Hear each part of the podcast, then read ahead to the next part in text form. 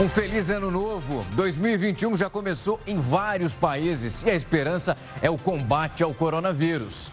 Mas as aglomerações continuam e a polícia tenta impedir as festas de Réveillon. Enquanto isso, a mutação mais contagiosa do coronavírus é detectada em São Paulo. Neymar responde à notificação do Ministério Público e nega que tem organizado uma festa em Mangaratiba. E você ainda vai ver qual é a previsão, a previsão para o cenário político em 2021 e os principais desafios dos prefeitos eleitos em novembro.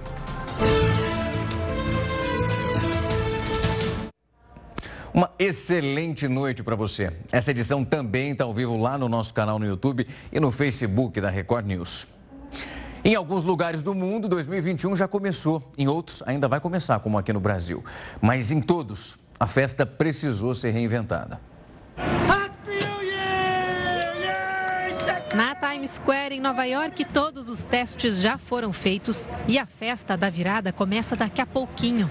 Mas essa vai ser a primeira vez em 116 anos que não haverá uma grande multidão para ver a bola de cristal marcar a chegada de um novo ano. A acompanhar o show só pela TV ou internet mesmo. Visit Times Square and celebrate New Year's Eve like never before. A regra geral no país é comemorar em casa e com um grupo pequeno de pessoas. Mas cada cidade ficou livre para determinar as próprias regras. Las Vegas e São Francisco, por exemplo, cancelaram as tradicionais queimas de fogos. Aqui na Flórida, festas estão proibidas, haverá toque de recolher em todos os condados e até o hábito de comemorar na praia vai ter que ser deixado para lá. Isso porque muitas delas vão fechar logo mais. Restrições também em muitos países da Europa. Na Alemanha, por exemplo, o governo chegou a banir a venda de fogos de artifício para evitar aglomerações, mesmo ao ar livre. Em Hong Kong, a contagem para a virada foi toda online, pela primeira vez na história. Mas nas primeiras horas do ano, uma multidão foi às ruas, mesmo com a proibição de reuniões públicas com mais de duas pessoas. Na Austrália, uma das primeiras nações a celebrar a chegada de 2021, a tradicional queima de fogos de artifício em Sydney foi mantida, mas desta vez sem a presença de público. O Réveillon mais famoso do Brasil também vai ter que ser diferente, não tem outra forma. Em Copacabana, a virada não vai ter uma multidão bem mais festiva e nem aquela tradicional queima de fogos. Olhando assim, um dia tão carioca, com banhistas na praia, até parece que nada mudou por aqui. Mas no último dia do ano, o mais atípico das últimas décadas, Copacabana está bem diferente. Teste de som ia estar tá acontecendo já. O pessoal, muitas pessoas já estariam até por aqui já para ficar, né, para noite. E está bem diferente mesmo. Ano passado, Copacabana recebeu 3 milhões de pessoas. O Réveillon mais famoso do Brasil teve que silenciar diante das restrições. Acho que está certo as medidas, entendeu? O número está muito alto, né? Tem que ser assim mesmo. Esse costuma ser o feriado mais movimentado do ano em Copacabana. Na hora da virada, cada pedacinho de areia desse é muito disputado. Mas dessa vez, por causa das medidas restritivas de prevenção ao coronavírus, prometem barrar essa superlotação.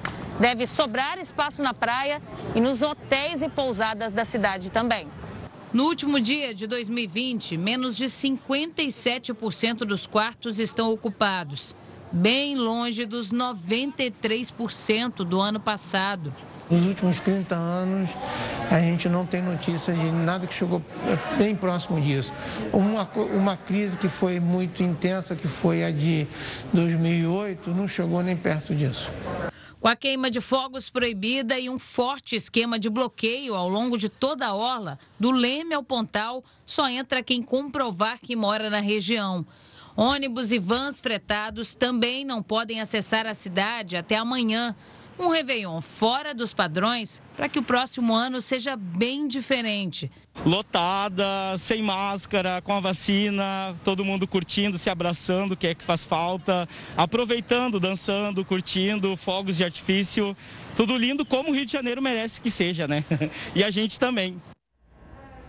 Vamos dar uma olhada então lá no Rio. A gente tem imagens da praia de Copacabana, na Zona Sul, para você ter uma ideia de qual é, como está essa noite, dia 31, local onde tradicionalmente milhares de cariocas e visitantes se reúnem para comemorar essa virada. Hoje o cenário está completamente diferente do ano passado, onde aproximadamente 3 milhões de pessoas passaram o Réveillon. Dessa vez, como eu falei, nada de queima de fogos. O estacionamento foi proibido em toda a extensão da orla e diversos bloqueios foram feitos no acesso ao bairro. O reflexo é esse aí que você está vendo junto comigo. Areia vazia, calçadão tranquilo, poucas pessoas em torno dessa praia que você está vendo aí. Só moradores, cada um no seu apartamento. Antes de começar um ano com saúde do que se aglomerar e vai saber como vai terminar. Tá aí, tem que se comportar. É uma passagem diferente, mas nem por isso menos simbólica. A China aprovou o uso geral de uma das vacinas contra a Covid-19 desenvolvidas lá no país. A vacina em questão é desenvolvida pela farmacêutica estatal Sinopharm e tem uma eficácia de 79%. O objetivo do governo agora é administrar ela gratuitamente, direto para os cidadãos chineses. Só para não confundir, a vacina da Sinopharm não é a mesma produzida pelo laboratório Sinovac que tem aquele acordo com o Instituto Butantan, isso aqui em São Paulo. São vacinas diferentes, mas a gente fica torcendo para que seja eficaz para todos os públicos. As escolas públicas do Brasil perderam quase 650 mil matrículas entre 2019 e agora 2020. Esses dados vêm direto do Censo Escolar da Educação Básica 2020, divulgado hoje pelo Ministério da Educação. O levantamento, ele reflete a situação anterior à pandemia.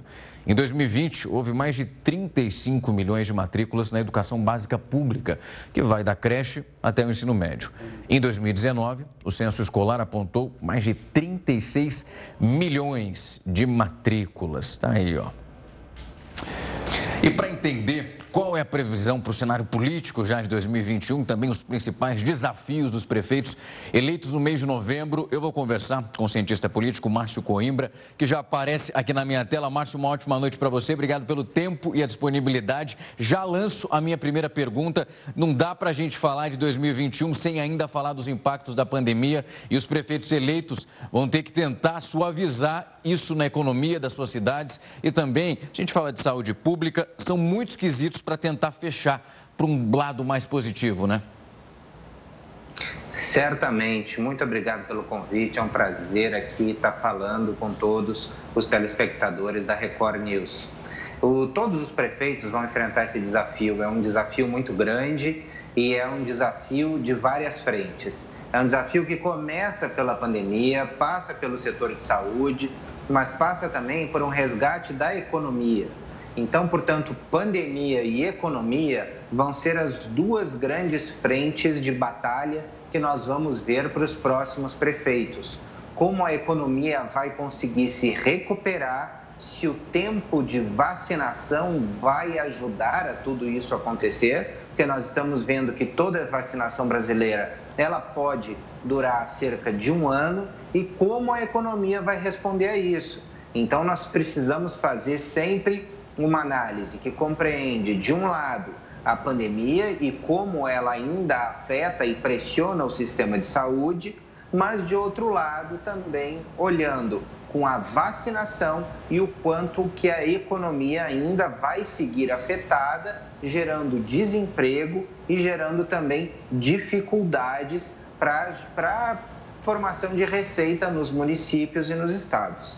Márcio, ainda pegando esse âmbito municipal, durante esse processo de eleição que nós acompanhamos muito aqui de perto também na Record News, nós tínhamos ali os prefeitos, a maioria deles, principalmente nas capitais, falando que eles eram contrários ao lockdown, que é uma medida que mexe muito com a economia, mas que também ao mesmo tempo a gente consegue barrar ali que os casos vão aparecendo com mais frequência e lotando os hospitais. Você acredita que a gente pode ter um movimento aí de mudança a partir do momento que a gente tinha fala, porque de fato acontece em 2021? Porque não dá para ver esses casos crescendo e também evitar o lockdown ao mesmo tempo. Não fecha essa conta. Exatamente, essa conta não fecha. E o lockdown, ele é necessário em alguns casos quando nós vemos que o sistema de saúde ele está pressionado ao máximo e nós passamos a escolher, a fazer aquela pior escolha, né? Quem vai morrer e quem vai viver. é uma escolha que já aconteceu durante a primeira onda da pandemia na Europa.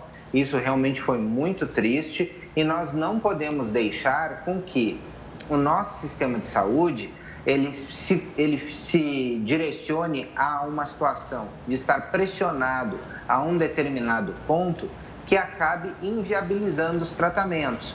Portanto, o lockdown ele é uma alternativa se nós estivermos diante de uma segunda onda que seja muito forte da pandemia, ao, ao mesmo passo que nós não tenhamos, ao mesmo tempo, vacinação o suficiente para a população. Márcio, vou pegar esse gancho que você fala da vacinação. Nós tivemos uma discussão envolvendo o governador de Goiás, o Caiado, e também o governador aqui do estado de São Paulo, João Dória. Ele que se mostrou, quando eu falo ele, digo Caiado, se mostrou contrário à afirmação feita aqui pelo governador de São Paulo sobre essa possibilidade da proliferação dessa vacina e também da compra, porque um prefeito do, de uma cidade do estado dele disse que já tentava negociar. A gente vai ter nesse meio tempo ali uma briga também envolvendo esses governadores e muitas vezes esses prefeitos, porque a partir do momento que se tem uma possibilidade de vacina, vai todo mundo para um lado só, independente se é o governador do seu estado ou não que está ofertando isso. Isso vai acontecer certamente porque apesar de nós termos um plano nacional de vacinação, nós não temos vacina desenvolvida ainda para todos os estados e para todos os municípios do Brasil. E essa produção que nós estamos vendo no Butantan com a Coronavac, ela certamente ela vai iniciar para São Paulo.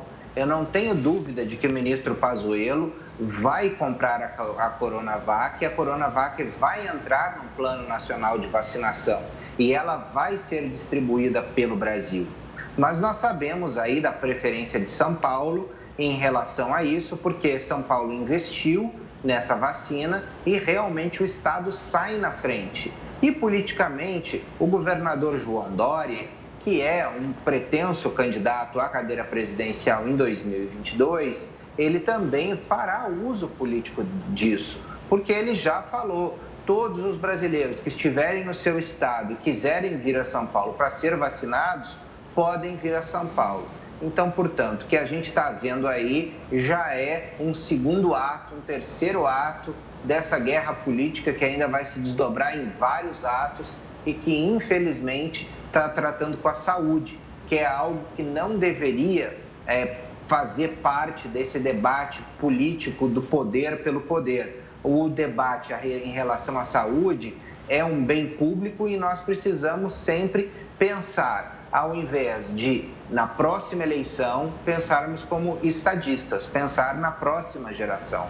Então, eu acho que a pandemia, ela está nos mostrando isso. E talvez aquele governante que terá mais chance em 2022 pode não ser até aquele que vai vacinar mais no seu estado mas aquele que vai saber entender este equilíbrio e tentar fazer a política de maneira cristalina, de maneira correta com a sua população, conseguindo vacinar no menor espaço de tempo possível.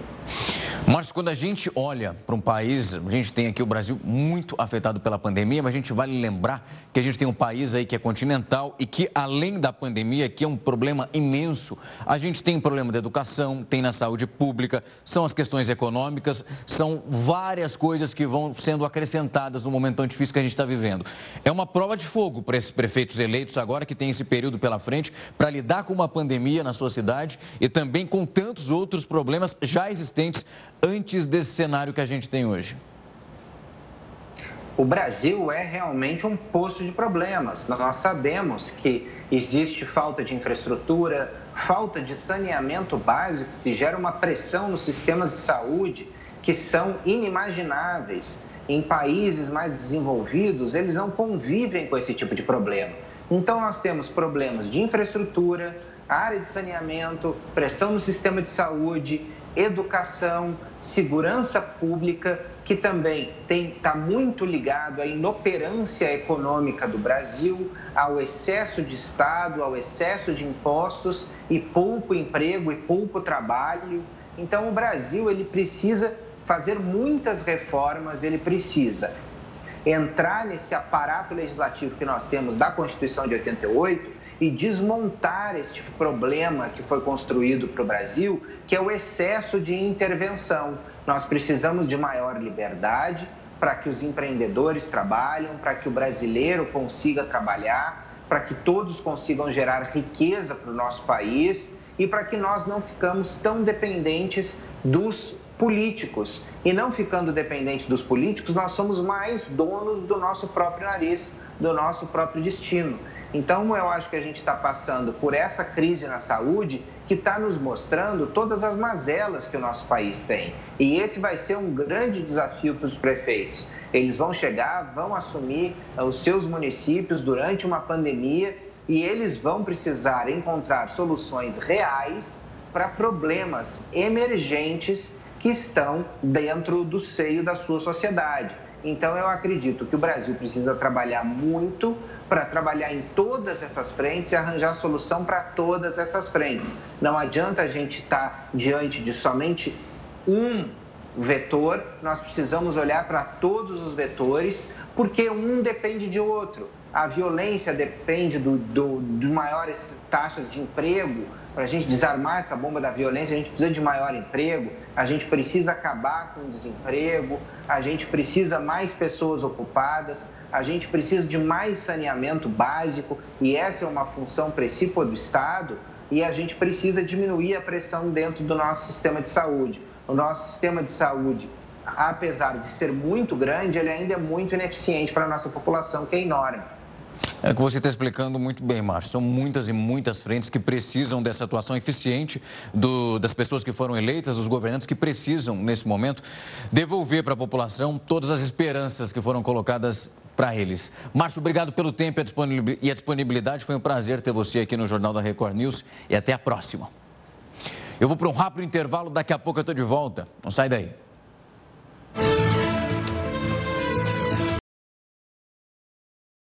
E o Neymar respondeu hoje àquela notificação que foi enviada pelo Ministério Público e que investiga uma festa de Réveillon supostamente organizada por ele num condomínio em Mangaratiba, no Rio de Janeiro. O Neymar alegou que vai passar a noite de Réveillon ao lado dos amigos e também familiares e que não está promovendo nenhuma festa em Mangaratiba. As investigações ainda permanecem em andamento e a promotoria informou que vai tomar todas as medidas cabíveis em caso de um desrespeito por parte dos organizadores de qualquer festa privada em relação aos decretos que estão vigentes. E autoridades cariocas prometem intensificar as fiscalizações para evitar essas festas particulares agora no Ano Novo. E o que se viu nas últimas horas foram muitos flagrantes de desrespeito em plena pandemia. Na véspera do Réveillon, o flagrante na zona sul do Rio. Uma festa em Ipanema organizada pelas redes sociais com centenas de pessoas na areia. A polícia tentou dispersar e muita gente foi parar no calçadão. Na região central da cidade, em outro evento particular, os frequentadores foram expulsos da festa e o proprietário multado em 3 mil reais. A gente precisa novamente chamar as pessoas à sua responsabilidade, porque se tomar uma atitude como essa é assumir a responsabilidade também pela contaminação do outro. Né? A gente não está falando só da gente. As festas particulares preocupam as autoridades nessa noite de Réveillon. Proibidas pela prefeitura, muitas seguem confirmadas. Para conter essas aglomerações, principalmente em lugares particulares, a Vigilância Sanitária aqui do Rio faz uma operação para inspecionar espaços que planejavam festas da virada de ano. Mais de 20 estabelecimentos já foram interditados por falta de alvará de funcionamento como este aqui, num dos bairros mais nobres da cidade. O Corpo de Bombeiros também anunciou uma força-tarefa entre hoje e amanhã e aumentou em 100% as fiscalizações. Não foi criada nenhuma norma temporária que criasse um crime de Covid, um crime que combatesse pessoas que infringissem as normas do poder público no que tange ao combate e prevenção ao coronavírus. Mais de 600 locais já foram notificados, multados ou interditados pelos bombeiros no último mês. É o ano novo clandestino no mesmo ritmo da disseminação do coronavírus. Se as pessoas tivessem noção do que elas ouvem, tudo seria muito diferente. Um homem foi demitido por deixar 57 frascos da vacina contra o coronavírus fora de refrigeração nos Estados Unidos. De acordo com as autoridades, foi tudo intencional. Ele era funcionário de um centro médico no estado de Wisconsin e que abriga a vacina farmacêutica da Moderna. E no último sábado, mais de 500 doses da vacina tiveram que ser descartadas porque elas ficaram fora de refrigeração. É inacreditável. E no dia em que o governo do estado de São Paulo decretou a continuação da quarentena, até o dia 7 de fevereiro, o litoral paulista teve praias com aglomeração e muita gente sem máscara. Estrada tranquila para um 31 de dezembro. Praia nem tanto. A areia da Vila Mirim, em Praia Grande, o movimento estava longe de anos anteriores. Mesmo assim, tinha bastante gente. E bastante gente aglomerada. Como a gente está todo dia junto, é a mesma coisa, então nada muda. Calor forte, como é que vai ficar de máscara aqui, entendeu? Então fica muito difícil. As pessoas querem, querem aproveitar, né? Acho que as pessoas estão indo livremente às praias. É, acho que era um movimento que, de certa forma, a gente já esperava, porque culturalmente nós somos um país que vai às praias nessa época de ano novo e de passagem de ano. Então, acho que seria importante, mesmo que se vá às praias, mesmo que se vá ao litoral, mesmo que se vá em algum lugar é, que vá ter um, algum tipo de comemoração, que as pessoas lembrassem que a gente está no meio de uma pandemia e que tentassem manter um distanciamento social e que tentassem manter algumas regras de convivência para a gente evitar essa disseminação do vírus nessa fase. É difícil cobrar a máscara dos banhistas, mas mesmo quem trabalha com alimentos e é obrigado a usá-la, nem sempre está com a proteção. Ou então está, só que no lugar errado. Sim. Mas a máscara o tempo inteiro o senhor não consegue ficar? Não tem condições. Aqui no carrinho não tem condições, mas quando eu vou atender o pessoal, eu é, mas essas obrigações ainda vão longe. O governo de São Paulo anunciou hoje que a quarentena será prorrogada até o dia 7 de fevereiro. A aglomeração seria normal nessa época se não fosse a pandemia. Mas como 2020 não é um ano normal, nós encontramos cenários como este. Véspera de Réveillon, com sol e uma praia urbana, como a de Santos, assim, ó, completamente vazia. Isso aqui dá um milhão de pessoas, né? No dia 31. Então você vê a praia nessa situação que está aí, mas por segurança de todos, eu acho que vale a pena. Nove anos eu moro aqui, nunca vi assim fechada, primeira vez. A Prefeitura de Santos interditou totalmente o mar e a faixa de areia até a zero hora do dia 2. A fase vermelha de restrições no estado dura até o dia 3. Guarujá também fechou as praias até amanhã de sábado. Outras cidades da Baixada Santista adotaram medidas menos duras, como o cancelamento de festas na Orla. Afinal, 2020 não foi um ano para muitas comemorações. Começa um 2021 diferente. Acreditando que vai tudo dar certo. Com essa imagem, com essa falta de conscientização, é difícil acreditar que vai dar certo.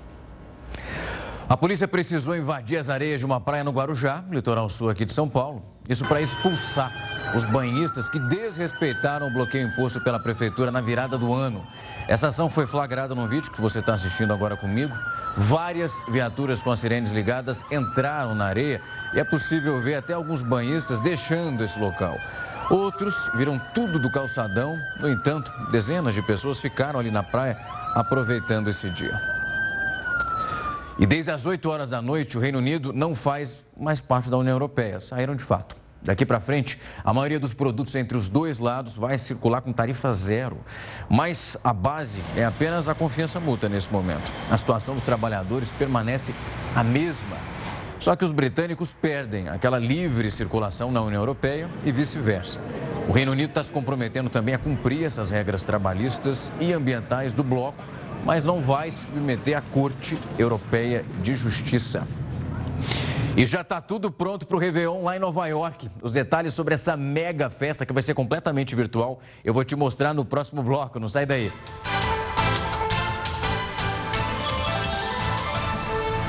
O Jornal da Record News está de volta para falar que a gratuidade para os idosos no transporte público de São Paulo só vale até o dia 31 de janeiro. O governo e a prefeitura publicaram hoje os decretos que vão estabelecendo essas novas medidas. Quem tem entre 60 e 65 anos não vai mais poder usar o ônibus, o trem e o metrô sem pagar essa passagem. Essa nova medida entra em vigor no dia 1 de fevereiro. Agora, os passageiros que têm menos de 65 anos e que já possuem um cartão do bilhete único especial para pessoa idosa devem providenciar a substituição desse cartão por um modelo que é comum. A justificativa do governo para o fim desse benefício é a redução de gastos com as isenções. O Ministério da Saúde admitiu em nota que parte do edital para compra de seringas e agulhas para a campanha de vacinação contra a Covid-19 fracassou. A ideia inicial era adquirir 331 milhões de unidades, mas só 7 milhões e 900 mil foram oferecidos pelas empresas. Esse contrato ainda não foi finalizado. E segundo o próprio Ministério, o valor proposto pelos fabricantes foi muito superior ao preço estimado pela pasta. Uma nova licitação agora vai ser realizada. A chanceler da Alemanha, Angela Merkel, vai deixar a liderança do país agora em 2021. Ela está no poder desde 2005. O partido se reúne agora no próximo mês para definir quem vai ser o sucessor ao cargo. O escolhido vai ser automaticamente o favorito nas eleições gerais, programadas para o dia 26 de setembro, isso do ano que vem. Nós vamos agora então direto para lá, para Times Square, onde daqui a algumas horas aquela bola enorme de cristal vai subir dando as boas-vindas para o ano novo. E se não fosse essa pandemia, o local ia estar tá cheio. Mesmo com o frio que chega a 5 graus, está bem gelado. A multidão ia fazer essa contagem regressiva, que é já tradicional, e também veria essa bola subir brilhando, com muitas e muitas luzes de LED com a pandemia desse ano, a imagem e também os shows, eles vão ser vistos pela internet. Então dá para você aproveitar, corre lá para o seu canal de pesquisa que tem show de uma brasileira. A Anitta vai cantar daqui a pouco por lá. A notícia agora não é tão boa. É para falar da variante do coronavírus considerada bem mais contagiosa e que foi detectada em duas pessoas aqui no Brasil, as duas em São Paulo.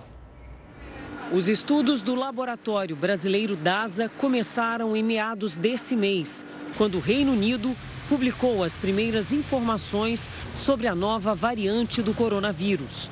Foram identificados dois casos parecidos em São Paulo. A descoberta foi comunicada à Vigilância Sanitária e ao Instituto Adolf Lutz, responsáveis pelo rastreamento no estado. A empresa analisou 400 amostras de saliva coletadas em testes de RT-PCR, um dos mais abrangentes. A confirmação da cepa foi feita por sequenciamento genético, em parceria com o Instituto de Medicina Tropical da USP. A variante já se propagou por dezenas de países. Existem 800 linhagens no mundo classificadas para o coronavírus. A maioria delas, as mutações encontradas não têm nenhum significado. Mas no Reino Unido eles começaram a perceber que essa linhagem que foi denominada B117, ela estava aumentando de forma muito mais rápida que as demais. Aí que surgiu a preocupação. Por conta do tipo da mutação, os cientistas já sabem que a nova cepa pode ser até 70% mais contagiosa que o vírus que provocou a pandemia mas ainda não há indícios de que essa mutação possa aumentar a gravidade da doença ou o risco de morte. É muito importante, eu sei que é cansativo, mas as pessoas precisam é, continuar fazendo distanciamento social. Quem sabe as pessoas saiam menos, deixem de ir em festas que não deviam estar acontecendo nesse final de ano.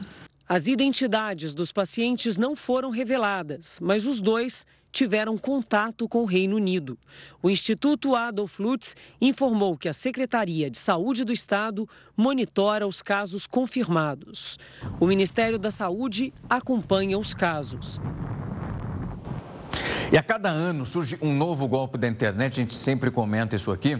E nesse ano, até mesmo o STJ e também alguns outros órgãos sofreram ataques hackers. Para entender como esse tipo de crime é combatido e quais tecnologias vão ser utilizadas aí no próximo ano para impedir esses crimes, eu vou conversar agora com o Luiz Augusto Durso, ele que é especialista em direito geral. Doutor, obrigado pelo tempo e a disponibilidade para bater esse papo aqui com a gente. Alegria, Rafael, falar a você e a todos os telespectadores da, da Record News.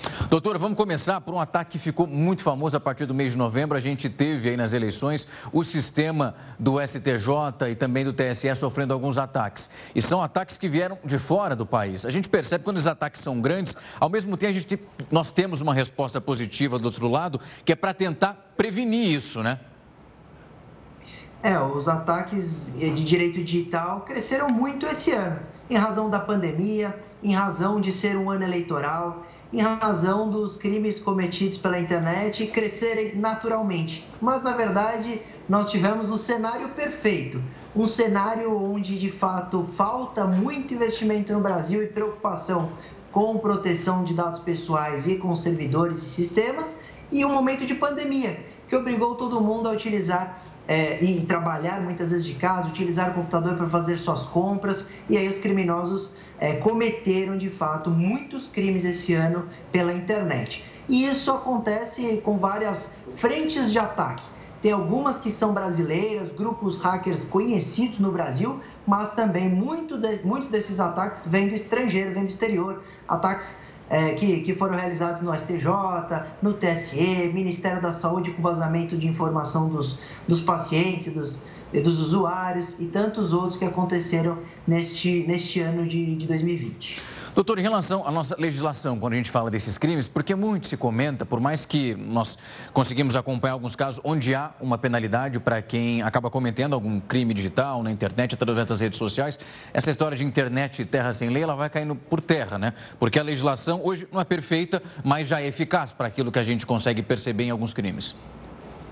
Perfeito, Rafael. Essa história que a internet é terra sem lei já ficou para trás. Isso é águas passadas. E por quê? Porque a nossa polícia, tanto civil como federal, está se aparelhando e investigando muito melhor crimes virtuais com mais celeridade. Basta ver em quanto tempo nós tivemos é, hackers presos que cometeram, por exemplo, aquela invasão ao Telegram do, do, da época ministro Sérgio Moro, ao criminoso que fez esse ataque ao TSE, em uma semana ele também já, já tinha sido identificado e preso, e tantos outros que em poucas semanas a polícia reagiu. E no legislativo nós temos uma evolução natural. É,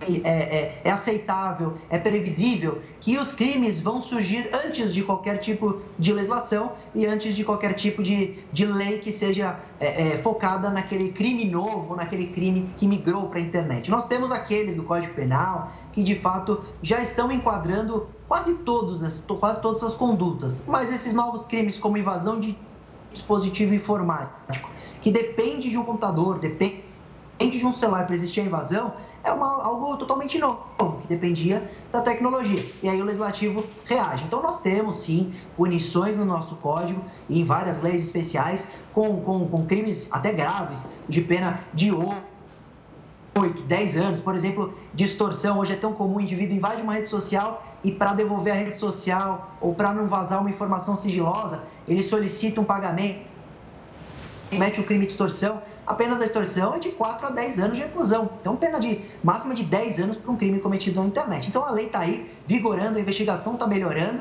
e, de fato, esses criminosos estão respondendo por tais atos. Doutor, uma coisa que a gente vê ainda com muita frequência são aqueles perfis, principalmente envolvendo algumas celebridades, os influencers. As, as, pessoas vão recebendo diariamente um discurso de ódio muito grande, através dos comentários, essas ofensas e também algumas ameaças. Isso pode ser coletado. Eu vi um caso de uma garota recentemente que pegou todos esses comentários, ela fez o print de todos eles e encaminhou para uma delegacia. Que tipo de penalidade uma pessoa como essa pode receber? Porque a gente trabalha também com a saúde mental de alguém que está do outro lado ali da rede social e sendo bombardeado com aquilo o tempo todo. Uma, uma boa e importante pergunta, Rafael, porque nós temos, é, de fato, a vítima sofrendo tanto com esse tipo de ataque, com essas ofensas, isso é, prejudica. Muitas vezes é um adolescente vítima, é uma criança que está usando a rede social e está lendo e, e sendo atacada dessa forma. São os haters na internet. E os crimes cometidos por esse indivíduo estão lá no artigo 138, 139 e 140 do Código Penal, são os crimes contra a honra. Então, quando o indivíduo ofende alguém nas redes sociais, seja uma, seja uma celebridade ou seja um anônimo, seja você, seja eu, seja o telespectador, ele pode reagir. E as punições é, vão desde o crime de difamação, que, dá, que tem detenção de três meses a um ano, até o crime de injúria, que prevê pena de um a seis meses de, de detenção. A pena pode parecer baixa, mas nós temos de fato é, é, indivíduos que foram é, com tipo de conduta e perdem a primariedade e sofrem um processo crime. Nunca é bom responder um processo criminal, mas essa não é a única forma de reação da vítima. A vítima também pode ingressar com uma ação de indenização. E aí, Rafael, tem uma, uma indenização histórica no judiciário brasileiro, que é do Tribunal de Justiça do Rio de Janeiro, que por causa de um comentário no Instagram da filha do Chico Buarque, aquele que ofendeu teve que pagar uma indenização de 100 mil reais por causa de um comentário ofensivo nas redes sociais. Vale dizer, a lei é, está sendo aplicada também para essas ofensas na internet e as punições podem doer não só na parte criminal, mas também no bolso desses criminosos ofensores. Doutor, quando a gente pega um caso como esse, o senhor cita esse caso que ficou famoso, tem algumas pessoas que defendem, ah, é minha liberdade de expressão, eu estou sendo podado em relação a isso. A gente consegue diferir muito bem o que é liberdade de expressão para uma ofensa, né? Muita gente fala, mas doutor, professor, qual é o limite da liberdade de expressão? E Rafael, a resposta não é tão difícil de se dar. O limite da liberdade de expressão está na lei. A partir do momento em que você se utiliza desse direito constitucional, que é a liberdade de expressão, é previsto no artigo 5 da Constituição Federal, você tem o um limite, que é exatamente o direito do terceiro. Então, se você se aproveita da sua liberdade de expressão para cometer racismo, para cometer uh, algum tipo de injúria, de difamação, você extrapolou o seu direito. Então você aí não está mais gozando da liberdade de expressão e sim cometendo um ato ilícito previsto em lei e há então a, a, punição. Então a liberdade de expressão ela não é absoluta, ela não é um direito que, que está sobre é, qualquer outro direito do, do interlocutor, e sim há limites bem previstos em lei. Doutor, muito bem explicado. agradeço o tempo e a disponibilidade para bater esse papo com a gente. A gente deseja um ótimo, uma ótima virada de ano aí para o senhor e para toda a família. Vamos que torcendo para ter menos crimes virtuais e usar a internet da melhor maneira possível. Obrigado pelo tempo e a disponibilidade. A gente vai para um rápido intervalo e daqui a pouco eu estou de volta. Não sai daí. A Fiocruz afirmou hoje que na próxima semana vai entrar com um pedido de uso emergencial da vacina de Oxford na Anvisa. Esse anúncio acontece depois de uma reunião de ontem na agência com o laboratório AstraZeneca. A vacina de Oxford foi liberada ontem pela Agência Sanitária do Reino Unido e pela Agência Reguladora de Medicamentos e Alimentos da Argentina. Segundo especialistas, a demora para a aprovação no Brasil acontece porque o registro não começou pelo método de submissão para uso de emergência, como aconteceu no Reino Unido. Aqui, seguimos o método de submissão continuada para o registro definitivo, ou seja, são necessários alguns resultados a mais de testes sobre eficácia e segurança, o que na prática gera um atraso.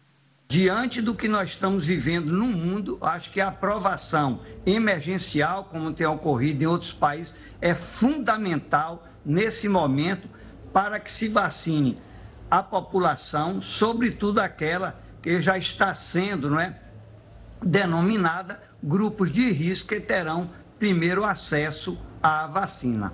O governo federal possui contrato assinado com responsáveis pela vacina de Oxford para a compra e produção no Brasil do imunizante, o que, em tese, deveria garantir um processo mais rápido. Em outra frente, as autoridades tentam agilizar a entrada dos produtos necessários para o combate à doença. A partir de hoje, fica liberada a entrada no Brasil de uma série de produtos importados usados no combate à Covid-19, entre eles as vacinas. A ideia é ter um procedimento simplificado para tentar diminuir a burocracia e agilizar as entregas dos imunizantes em todo o país. Também vão contar com um processo mais célere medicamentos como azitromicina, cloroquina, além de testes usados no diagnóstico da Covid-19. A decisão da Receita Federal deixa claro que os importadores ficam autorizados a entregar as mercadorias aqui no Brasil antes da checagem dos documentos e dos produtos. Essa medida vai valer enquanto durar o estado de emergência em saúde pública, declarado pelo Ministério da Saúde. A medida determina ainda que órgãos responsáveis por licenciamento controle e fiscalização da compra das vacinas adotem tratamento prioritário para a liberação das mercadorias. O governo editou uma medida provisória que prorroga as regras de reembolso das passagens aéreas até o mês de outubro. A lei alterou essas regras de remarcação das passagens em função da pandemia e ela também possibilitou ao consumidor uma flexibilidade para cancelar essas passagens devido aos imprevistos da pandemia com reembolso integral na forma de crédito. E agora, a gente vai para um tradicional ponto que se comemora o Réveillon, que é a Avenida Paulista, aqui em São Paulo. O repórter André Tal conta como é a situação por lá dessa vez. É difícil imaginar que nós estamos a poucas horas do Réveillon. Avenida Paulista, olha só, poucos carros, praticamente ninguém nas calçadas e para completar, tempo chuvoso. Simboliza muito o que foi esse ano de 2020. Imaginar que no ano passado, 2 milhões de pessoas se reuniram aqui para celebrar e acompanhar a tradicional queima de fogos. Esse ano a prefeitura chegou até a planejar um Réveillon na Paulista com shows online, mas desistiu do evento para evitar qualquer possível aglomeração. Então a dica é comemore em casa, porque aqui não vai ter festa e nem diversão. A última lua cheia do ano, conhecida como a lua fria, deixou a paisagem na Grécia bem mais bonita. Em alguns pontos, essa lua apareceu avermelhada, você está vendo aí. Já na cidade costeira de Rafina, fez parte do cenário do show de luzes do Natal. A lua fria, ela permaneceu no céu por 15 horas e foi vista em várias partes do mundo. Bonita demais. Apesar do crescimento nos casos da Covid-19 nos últimos dias, o registro de aglomerações por todo o Brasil está assustando e também preocupa quem está seguindo as normas do distanciamento nesse finalzinho do ano. Na Bahia, a Polícia Militar acabou com uma festa que tinha cerca de 700 pessoas na cidade de Itacaré, a maioria delas sem máscara. No litoral gaúcho também havia gente comemorando de forma clandestina foram registradas aglomerações nas praias de Capão da Canoa e Imbé. Apesar da fiscalização, vídeos de festas lotadas de jovens sem máscara em todo o Brasil circulam nas redes sociais.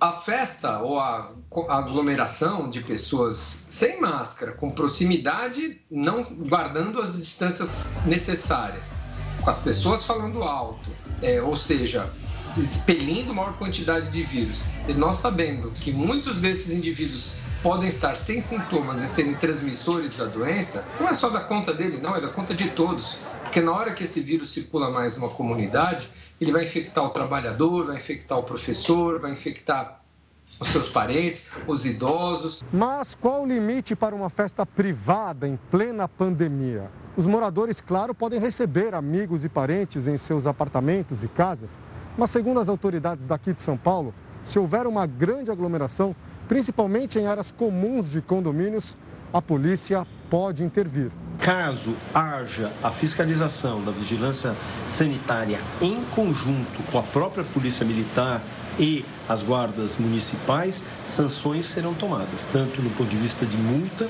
como ao mesmo tempo essas pessoas serão encaminhadas para o distrito policial para uma abertura de boletim de ocorrência, uma vez que elas colocam, elas atentam contra a saúde pública.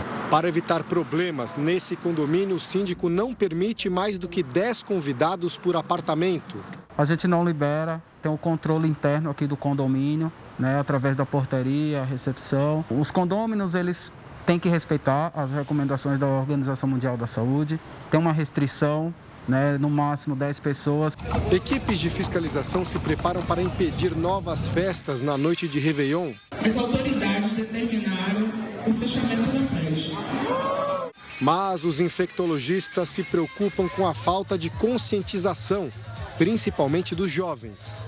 Nós estamos num momento que nós vivemos em coletividade. O seu nosso comportamento influencia não só no comportamento do outro, mas na saúde dos outros. É hora de pensarmos nesse aspecto. Essa última edição do Jornal da Record News vai ficando por aqui. Eu te desejo uma excelente passagem de ano e que 2021 venha com muita saúde e esperança. Até o ano que vem.